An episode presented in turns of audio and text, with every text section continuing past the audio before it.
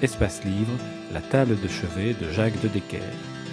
David Lodge est, un des, écrivains anglais que, que je chéris le plus. Je, dirais, au-delà même du fait d'avoir de, l'estime ou de l'admiration, je trouve que c'est un homme euh, très, très, très attachant, euh, que je n'ai rencontré que deux, trois fois.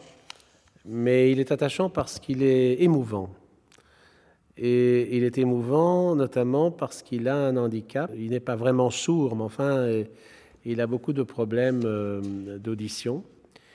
Et après avoir écrit toute une série de, romans euh, sur un milieu qu'il connaît bien, qui est le milieu de l'université, euh, du petit monde, comme il appelle, non seulement des facultés, mais aussi des colloques, des, réunions internationales et, des coulisses de tout ça qu'il expose de la manière la plus, la plus croustillante souvent. Euh, il est un maître en fait de ce qu'on appelle la campus novel. Et ça, ça existe en Amérique, ça existe aussi en Angleterre.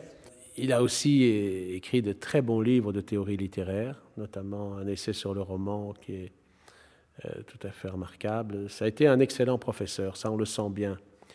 Mais en même temps un romancier et de, de très grande qualité et à grand succès en plus.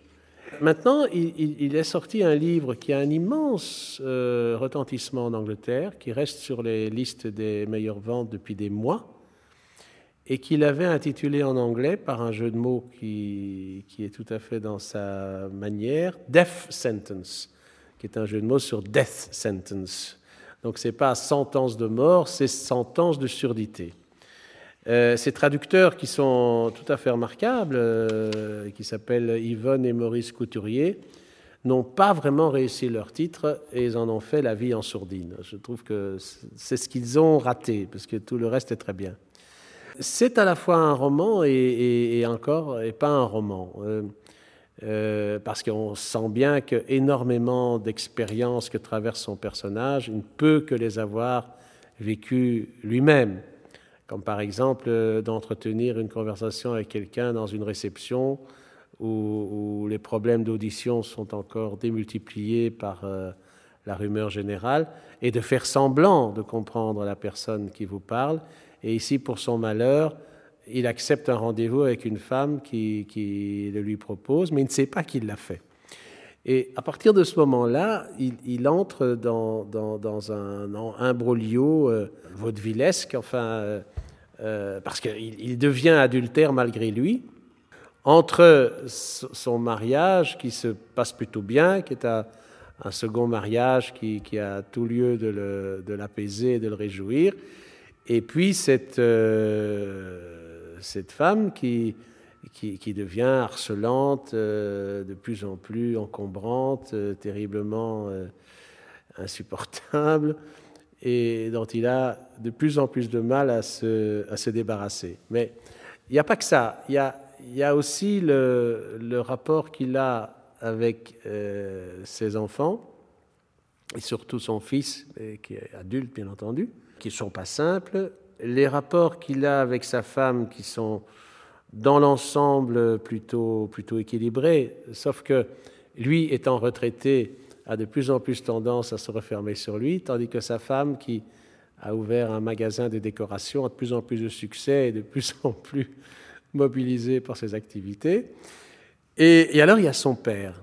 Et il est très très attaché à son père, qui euh, lui est alors beaucoup plus gravement euh, amoindri par, par, par, son état de santé que, que lui, dont il aimerait l'aider davantage. Euh, qu'il va voir très régulièrement, qu'il encouragerait à être un peu plus entreprenant, mais c'est un homme qui s'est laissé décourager parce qu'il n'a pas eu sa chance à lui. C'est qu'il ne s'est pas épanoui réellement sur le plan professionnel. C'était un bon musicien, mais il n'a jamais eu le courage de se consacrer totalement à la musique.